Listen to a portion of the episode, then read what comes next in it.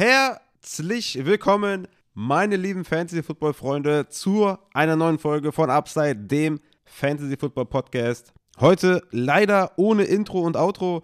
Diese, dieser Emergency-Podcast, der, der, war, der hing wirklich am, am seidenen Faden weil mein Laptop ist abgekackt und funktioniert irgendwie nicht mehr. Äh, deswegen muss ich den irgendwie mal wiederbeleben und da mal ein paar, ja, meine Daten mal raussuchen und auf den äh, Notfall-Laptop hier mal übertragen, damit ich auch ein Intro und ein Outro habe. Naja, ist ja auch nicht so schlimm. Ich würde sagen, der Emergency Pod kann auch ohne Intro und Outro leben. Was machen wir oder was will ich heute machen? Es geht natürlich um den Tyreek Hill Trade von den Kansas City Chiefs zu den Miami Dolphins. Da kamen so viele Fragen und so viele Trade-Vorschläge und nicht wissen, wie jetzt der Value einzuschätzen ist. Deswegen dachte ich mir, komm, bevor wir Montag mm, oder bevor ich Montag mit einem wunderschönen Gast die Gewinner und Verlierer der Free Agency vorstelle, mache ich mal hier nochmal einen kurzen Emergency Pod zu dem großen Trade, weil das sonst einfach auch zu viel ist. Und wer diese ganze geisteskranke Free Agency bisher noch nicht äh, gecovert hat, kann gerne zwei Folgen zurückgehen und sich die beiden Folgen zu der Free Agency anhören. Ist, glaube ich, recht interessant. Wenn man das nicht alles auf dem Schirm hat, ist das, glaube ich, eine gute Übersicht mit Kapitelmarken. Checkt das gerne ab. Und nochmal ein kleiner Hinweis natürlich, wenn ihr uns unterstützen möchtet, dann checkt gerne patreon.com slash fantasy oder auch andere Links. Link in der Beschreibung. Und damit starten wir rein in den Tyreek Hill Deal und was das für Auswirkungen gerade natürlich für Fantasy Football hat. Ein unglaublicher Trade, wie ich finde, ja. Ähm, da ging es tatsächlich auch wieder nur um Geld, was auch okay ist. Die Miami Dolphins holen sich Tyreek Hill für einen oder geben dafür einen 22er First Round ab, einen Second Round und einen Viertrunden-Pick und 2023 einen Viertrunden- und Sechstrunden-Pick. Das ist ganz wichtig, denn ihre 2023er Firsts behalten sie beide. Darauf komme ich dann nochmal, wenn wir über Tour Tango Vailoa sprechen, zurück. Fangen wir mal erstmal an, was das insgesamt für Auswirkungen auf der Miami Dolphins Seite hat.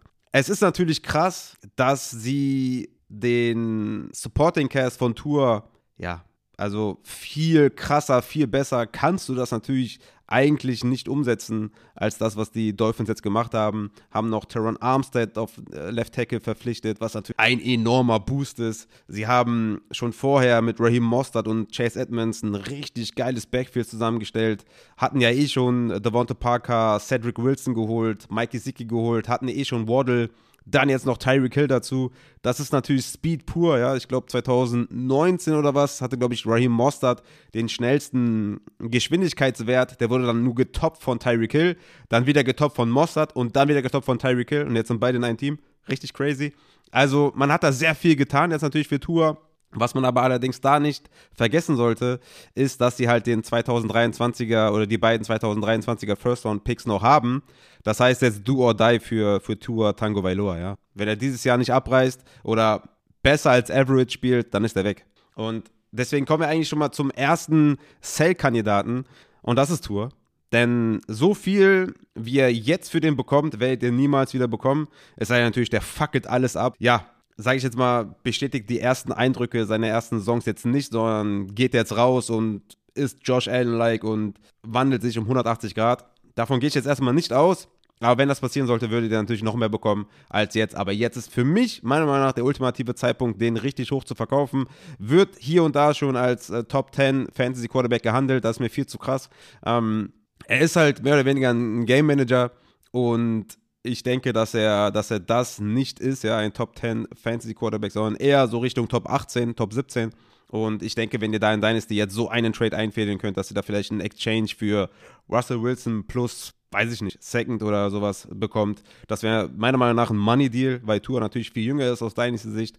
Russell Wilson ein bisschen älter, aber ich glaube, Russell Wilson einfach auf, auf mehreren Jahr, in mehreren Jahren jetzt nochmal Elite performt und bei Tour das vielleicht Elite-wise gar nicht mehr stattfindet und gegebenenfalls dann 2023, wenn er nicht performt hat, sogar wer weiß wo landet. Natürlich wird er noch irgendwo landen, weil er ehemaliger First Rounder ist.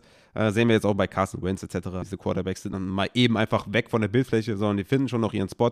Aber ich denke, dass dieser Surrounding Cast, den er jetzt hat, ist einfach wirklich do or die. Und wenn er, wenn das nicht erfüllt, die Erwartungen, dann ist er ganz schnell weg. Deswegen da der erste Sale-Kandidat. Und kommen wir mal zu den, zu den Receivern. Wir haben dann natürlich jetzt mit Tyreek Hill und Jaden Waddle, und das ist eigentlich das Einzige, was mich an, an diesem Trade verwundert, haben wir zwei ähnliche Spielertypen, die, ja, also wie sieht das aus auf, auf, dem Platz? Ja? Wer sieht was? Also, natürlich haben sie da mit, mit Daniels, den, den ehemaligen OC der 49ers, dann, dann Coach, der natürlich viel an der Line of Scrimmage tun wird, klar. Das ist natürlich für Tyreek und für Jane Waddle gut, keine Frage. Nur frage ich mich, wie die ganze Offense aussieht. Ne? Ist spannend auf jeden Fall. Ne? Also jeder wird natürlich irgendwie seine Targets und seine, seine, ähm, sein Outcome haben. Ja, Edmonds aus dem Backfield, ne? du hast Gesicki auf Tight End. Wie gesagt, diese zwei superlative Wide Receiver plus Devonta Parker, der meiner Meinung nach ein guter Trade-Kandidat jetzt ist für, für die Dolphins. Da sollte man Parker auf jeden Fall auch jetzt noch nicht ab, äh, abgeben. Ne? Cedric Wilson haben sie auch noch geholt, deswegen denke ich, dass Parker auf jeden Fall ein Trade-Kandidat ist. Vielleicht zu Green Bay oder sowas. Auf jeden Fall mal die, die Ohren da offen halten und Parker auf jeden Fall mal station und nicht irgendwie abgeben für einen Drittrunden-Pick oder oder sowas oder für einen Late Second oder so, das, das ist zu wenig Value. Aber kommen wir nochmal zu Tyreek Hill. Also Tyreek Hill ist meiner Meinung nach ein, ein Wide Receiver, der sehr Boom or Bust abhängig ist oder lastig ist und natürlich durch sein hohes Ceiling in Fantasy lebt. Womit hängt das zusammen? Natürlich, weil er ein Big Play Threat ist, ja. Und was hat natürlich super gepasst zu, zu Tyreek Hill? Patrick Mahomes, der natürlich einen wahnsinnigen Arm hat, Plays extenden kann und dann das Ding tief geworfen hat und Hill hat dann auf einmal von drei Fantasy-Punkten ist er dann im vierten Quarter auf 30 Fantasy-Punkte gekommen. Nicht immer, klar, er hatte auch hier und da natürlich Spiele mit sehr, sehr vielen Receptions, aber er ist halt eher dieser Big Play-Guy und das passt halt gar nicht zum Skillset von Tour. Tour hat letztes Jahr, was Big Play-Touchdowns angeht, einen einzigen gehabt, hatte zwei Interceptions ähm, bei äh, Deep Targets. Das ist keine gute Mischung, ja, und deswegen gefällt mir der Landing-Spot für Tyreek Hill gar nicht. Ja? Also, das ist auf jeden Fall ein Downgrade. Also, Tyreek Hill war für mich vor dem Trade definitiv ein First-Round-Pick wert im Redraft. Es ist bold, wenn ich sage, dritte Runde nehme ich den erst. Anfang dritte, Mitte, dritte Runde. Ich denke, das ist so ungefähr sein Wert momentan. Weil, wie gesagt, die Offense ist halt keine High-Power-Offense. Ja? Es ist keine Patrick Mahomes-Offense, keine Andy Reid-Offense, sondern Tyreek Hill wird natürlich, klar, er ist jetzt natürlich kein Wide Receiver 20 oder sowas, aber er ist auf jeden Fall mal nicht mehr im Elite-Level und eher so Wide Receiver 10 bis 12. Ne, in Redraft-wise muss man erstmal mal abwarten, wie man da dann die Rankings, ne, wer sich noch verletzt und so bis zum Anfang der Saison und wie hoch er dann noch vielleicht klettert. Aber ich würde sagen, Stand jetzt ist er eher so ein Top 12 Wide Receiver als halt ein Top 4 Wide Receiver, Top 3. Und das ist ein massiver Drop-Off. Und deswegen sehe ich hier schon mal den ersten Verlierer mit Tyreek Hill, weil das Skillset von ihm oder die Fantasy-Performance, die, die ihn ausgezeichnet hat, ja, die ist jetzt einfach nicht mehr da. Das, der, der okay, einen Floor, einen richtigen Floor hat er eh nicht mehr, aber dieses, ja gut, komm, der, der wird, ne, nächstes Spiel macht er wieder 40 Punkte, macht euch keine Sorgen, nächstes Spiel macht er wieder 30, im vierten Quarter macht er dann halt seinen, hat er halt seinen, seinen langen Touchdown. Das sehe ich halt jetzt nicht mehr, ja. Jetzt ist er meiner Meinung nach vielleicht so ein Tyler Lockett-Verschnitt, ja was so diese Boomer-Bass-Spieler angeht, dass du wirklich halt, ja, vielleicht ein drei, vier Spiele von sechs, sieben Punkten hast, dann auf einmal wieder Spiele mit 30 Punkten hintereinander und sowas. Also, das wird, das wird eine harte Nummer werden für Tyreek Hill. Ich bin sehr gespannt, wie die ganze Offense aussieht. Jalen Waddle natürlich auch ein klarer Verlierer, wird, zum, wird vom Wide Receiver 1 zum Wide Receiver 2. Er hat natürlich auch letztes Jahr von, von seinem High Volume gelebt. Er hat natürlich auch viel damit gemacht und ist ein geiler Spieler, keine Frage. Aber er leidet natürlich massiv darunter, dass jetzt ein Tyreek Hill kommt, der natürlich da ein, ja, ein 23, 24, 25-prozentigen Target Share sehen wird, definitiv.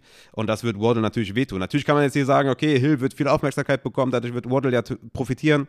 Aber es ist natürlich ein Spiel der Targets. Und wenn die Targets ja erstmal weniger werden, ist das schlecht die ganze Offense ist natürlich spannend, äh, insgesamt natürlich, aber ich denke, dass Tour halt schon auch die, die Offense limitiert in dem, was sie dann vielleicht spielen wird. Und ich denke halt nicht, dass du halt zwei Wide Receiver konstant füttern kannst. Ne? Es kommt natürlich immer drauf an, was man vielleicht sucht, wenn man einen Waddle draftet oder wenn man einen Tyreek Hill draftet, wie das Team dann aussieht, was man bis dato gedraftet hat. Aber ich würde sagen, dass es für beide erstmal ein massives Downgrade ist. Und natürlich schade, ja, dass, dass Jalen Waddle jetzt hier kein, kein Wide Receiver 1 mehr ist, sondern halt ein klarer Wide Receiver 2. Tyreek Hill hat er auch dementsprechend dann jetzt einen neuen Vertrag bekommen mit massig Geld. Ähm, das ist natürlich auch Dynasty-wise ein harter Hit für Jane Waddle, dass er da langfristig gesehen hat, natürlich einen Wide Receiver neben sich hat, der ja auf jeden Fall mal die, ja, den höheren Target Share bekommt. Was macht das mit Mikey Sicki? Er ist eh ein Tight End. Ähm, er bleibt für mich so ein Tight End 12, kind of äh, Tight End. Ne, er hat da eh seine eigene Rolle, wird da viel im Slot eingesetzt, was natürlich auch für, für Waddle natürlich gilt. Aber er wird eh rumgeschoben. Da wird natürlich hier und da immer noch was frei sein für Mike Gesicki. Natürlich auch ein Downgrade, aber jetzt nicht so massiv, weil natürlich auf der Tight End Position eh nicht viele Tight Ends sind, die jetzt, weiß ich nicht, ihre sechs, sieben Targets pro Spiel bekommen. Deswegen ist das jetzt nicht, das, nicht der harte Hit, aber natürlich auch natürlich ein Hit. Cedric Wilson, auch natürlich ein Verlierer, genauso wie Devonta Parker. Aber da wird sich natürlich zeigen, wer im Endeffekt dann von den beiden auf dem Platz steht. Natürlich Hill und Waddle werden da die Playing Time bekommen. Und dann ist natürlich jetzt die Frage, wird Parker noch getradet? Deswegen sage ich, haltet ihn. Oder äh, behalten Sie Parker und Parker und Cedric Wilson müssen sich da dann ihren Spot teilen. Das wäre natürlich für beide massiv schlecht, aber das müssen wir einfach mal abwarten. Ähm, das sind so für mich die, die Verlierer, eigentlich alle bis auf Tour, auf, auf der Miami Dolphins Seite außer Tour. Und Tour, wie gesagt, Sell High, weil 2023 nicht garantiert ist, dass er mit diesem Supporting Cast weiter unterwegs ist, sondern es wirklich sein kann, dass die Dolphins 2023 ihren Quarterback picken, dass sie da irgendwie hochgehen mit ihren zwei Picks, je nachdem, wo die auch landen. Äh, das ist auf jeden Fall eine sehr, sehr entscheidende Sache. Deswegen, soll es das gewesen sein für Miami Dolphins Seite. Und jetzt kommen wir zur Kansas City Chiefs Seite. Und da müssen wir natürlich jetzt auch, hat natürlich auch massive Auswirkungen. Ne? Wir haben jetzt Travis Kelsey, Juju Smith Schuster und Marquez Valdez Scantling. Ja, und Michael Hartman lassen wir mal beiseite. Im Receiving Core, MVS äh, erst kürzlich dazugekommen. Wie viele Targets soll Travis Kelsey sehen? 380 und 98.000 Receiving Yards plus 95 Touchdowns. Kann sein.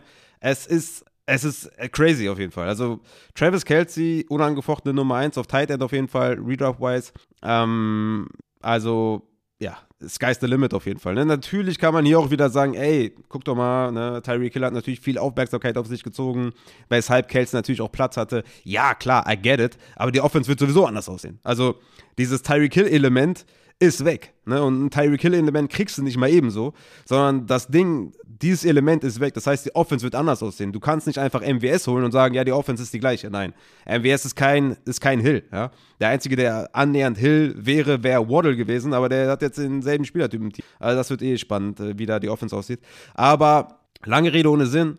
Travis Kelsey, Juju Smith, Schuster, die werden einfach short, intermediate ihre Targets sehen. Und zwar viele Targets. Sehr, sehr viele Targets. MVS wird halt Boomer Bust bleiben. Ne? Also, da, also klar kann man den mal late picken und mal gucken, was da passiert. Aber ich gehe jetzt nicht davon aus, dass der konstant hier ein Wide Receiver 2 wird. Vielleicht so eher ein Wide Receiver 4 mit Upside, den man ruhig mal auf die Flex stellen kann.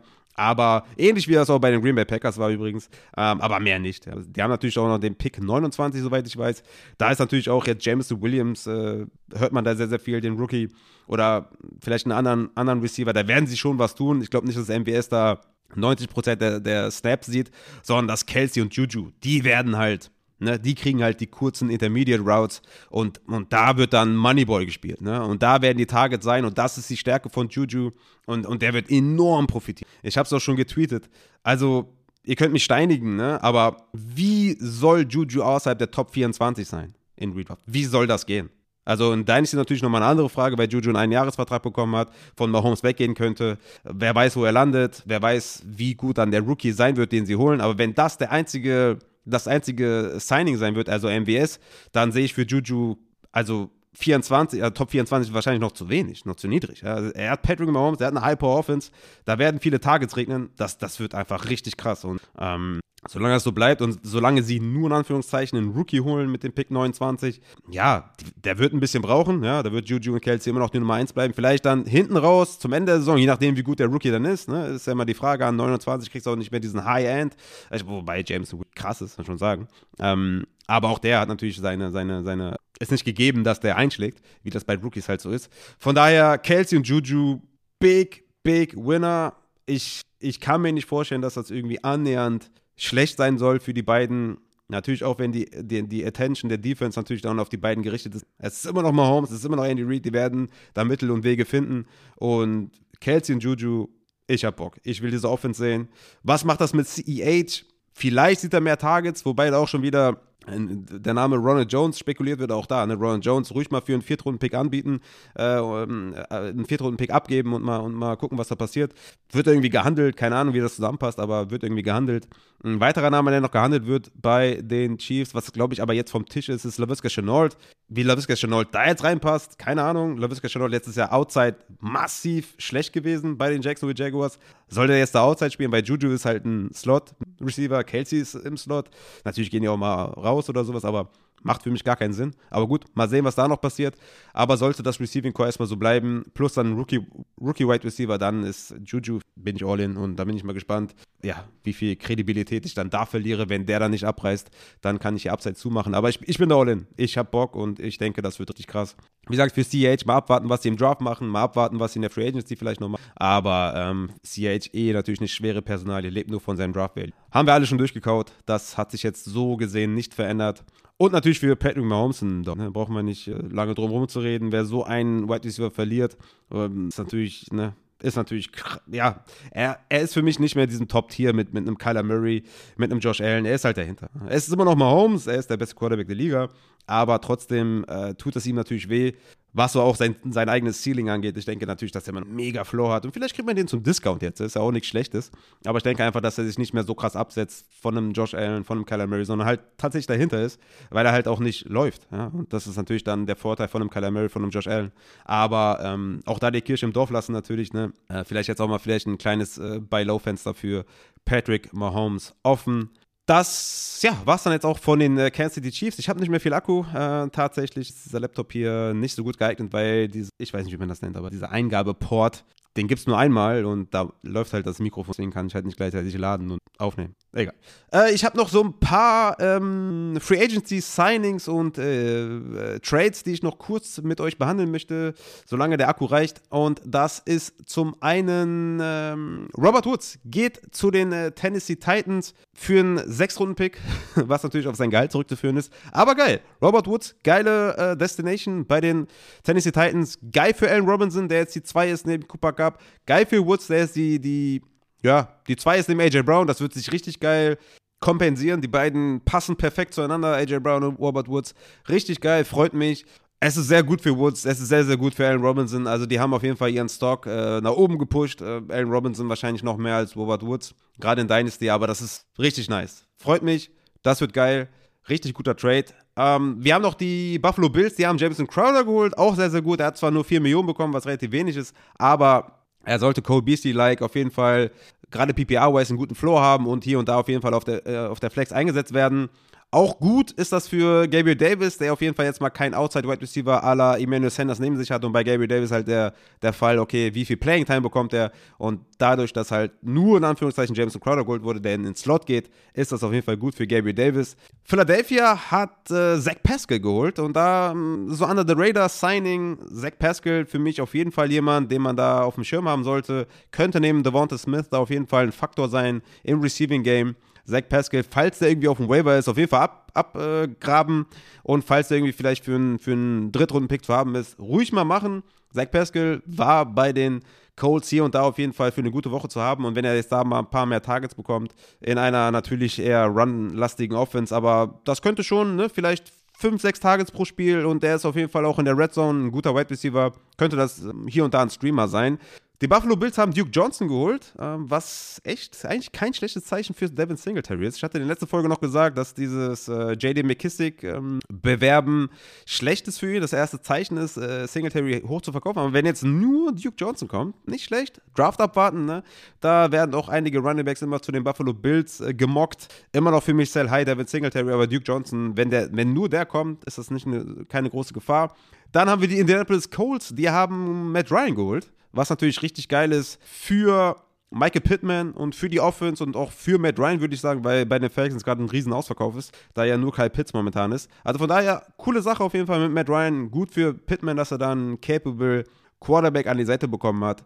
Nice auf jeden Fall. Die Chargers holen Tight End Jared Everett, was natürlich jetzt für Donald Parham schlecht ist. Aber Jared Everett ist dann damit auch wieder wie bei den Seahawks so ein ja, Streaming-Tight End, ähm, von dem man hier und da auf jeden Fall einen paar gute Wochen erwarten kann. Aber jetzt, ne, alles, was außerhalb von Top 14, Top 15 ist auf Tight End, ist eh nur Streaming, Streaming-Kaliber. Deswegen, da fällt er hin in die Kategorie. Muss man jetzt nicht unbedingt draften. Könnte vielleicht ein Draft-Sleeper sein. Dann noch die Atlanta Falcons. Die haben Marcus Mariota geholt, weil natürlich Matt Ryan weg ist. Und ja, wie die Offense aussehen soll, keine Ahnung. Bin sehr gespannt. Mm, Corday Patterson hat ja resigned, damit auch Damien Williams und Mike Davis an Wert verloren natürlich.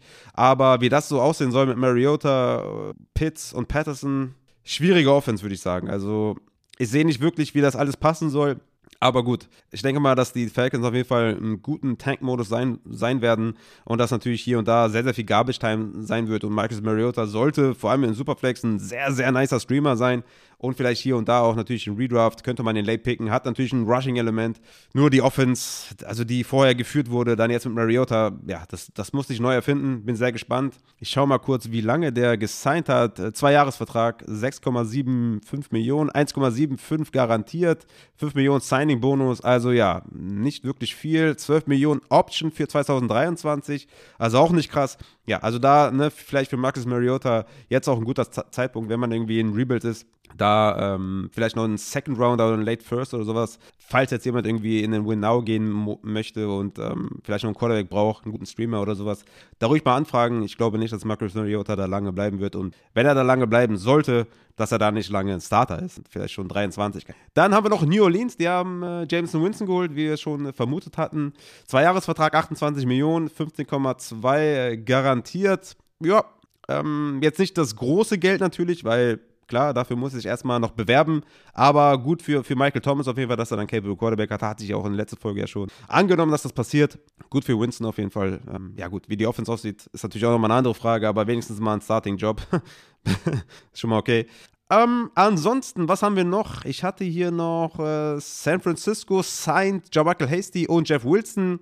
Glaube ich nicht die große Gefahr für Elijah Mitchell, das sollte immer noch sehr, sehr gut sein für Elijah Mitchell. Ähm, die momentane Situation auf jeden Fall. Klar, Jeff Wilson könnte hier und da vielleicht ein paar Goal-Line-Carries sehen, aber Elijah Mitchell festigt erstmal seinen Running Back 2-Status. Wer auch seinen Running Back 1-Status festigt und nicht seinen zweiter, sondern Running Back fucking 1 ist Leonard Fournette, geht zurück zu den Tampa Bay Buccaneers. Drei-Jahres-Vertrag, 21 Millionen, äh, bis zu 24 könnte das steigen. Ey, das ist geil, das ist richtig geil. Leonard Fournette ist ein Running Back 1, safe in der Offense mit äh, Tom Brady, wird wieder Target sehen, wird die Goal-Line sehen. Äh, ich sage jetzt einfach mal Top 10 ist er. Muss ich natürlich nochmal in mich gehen, wie das dann Read-Off-wise so ist. Ähm, aus deiner Sicht natürlich hier auch ein großes äh, Sell-Fenster offen, weil wenn er nicht bei den Buccaneers ist, hat er natürlich ein Problem, weil da ist natürlich die Usage sehr, sehr hoch, da ist die Offense sehr, sehr geil und, und Tom Brady wirft natürlich gerne auf seine Running Backs. Deswegen auch hier, ne, wenn man den aus, aus Rebuild-Sicht für einen First verkaufen kann, würde ich das tun, gerade auch weil die 23er äh, Draftklasse nicht schlecht sein soll. Und einen Hammer, in Anführungszeichen, haben wir noch und das ist Rashad Penny, der geht zurück zu den Seattle Seahawks. Einjahresvertrag 5,75 Millionen ist gar nicht so wenig, würde ich sagen. Auch jetzt nicht übertrieben viel, aber schon auch so ein Zeichen dafür, dass die Seahawks tatsächlich vielleicht mit Rashad Penny in die Saison gehen. Ähm, das hat sich auf jeden Fall ausgezahlt für alle, die Rashad Penny einfach behalten haben. Nice, ich würde sagen, ist so ein Low-End Running Back 2, weil das äh, Receiving Game halt nicht da sein wird. Könnte natürlich auch ein stabiler Running Back 2 sein, also so ein Running Back 15 bis 17 oder sowas. Müssen wir mal abwarten, was die Seahawks da noch machen. Hat natürlich am Ende der Saison letztes Jahr alles abgefackelt, keine Frage. Ne? Das habe ich nicht vergessen, das ist klar. Nur muss man natürlich sehen, wie die Offense aussieht mit Drew Lock, wenn er denn Drew Lock, äh, also wenn es denn Drew Lock ist an der Center, muss man natürlich alles berücksichtigen, ne? dass die Offense natürlich hier und da limitiert sein soll. Aber Pete Carroll hat ja auch schon gesagt, dass diese, dieser geile Approach, Run First, wird bleiben. Deswegen ist es natürlich gut für Rashad Penny. Aber es kommt schon darauf an, wie da die anderen Runningbacks noch so aussehen, was sie da noch tun. Wer natürlich der Einzige ist, der, der da bleiben wird, kann man da auf jeden Fall auch drüber diskutieren, ob er vielleicht eher ein Top 15 Running Back ist. Aber das bleibt abzuwarten. Erstmal sehr gut für alle, die den gehalten haben. So, und tatsächlich, das war's auch für diese Emergency Pod Folge. Wir haben Tyreek Hill Trade behandelt von den Chiefs zu den Dolphins. Da, glaube ich, alle Spieler behandelt. Noch ein paar Under the Radar äh, Signings der letzten Tage, noch ein paar Trades behandelt, damit ihr da auf dem neuesten Stand seid. Und ich würde sagen, wir halten das Ganze hier kurz. Wir sind am Montag zurück, beziehungsweise ich mit einem hervorragenden Gast. Der Christian stößt dann nächste Woche, also darauf die Woche, zum Montag wieder dazu. Dann geben wir noch eine kleine Pause. Und ich habe Bock. Nächste Woche, wie gesagt, oder was heißt nächste Woche? Jetzt am Montag, die größten Gewinner und Verlierer dieser Free Agency. Und es war natürlich eine eine unfassbare Free Agency. Es wird viel zu reden sein und bringt Laune mit, bringt Spaß mit. Wir haben Bock, ich bin raus ohne Outro, deswegen ist das Ganze jetzt vorbei. Haut rein!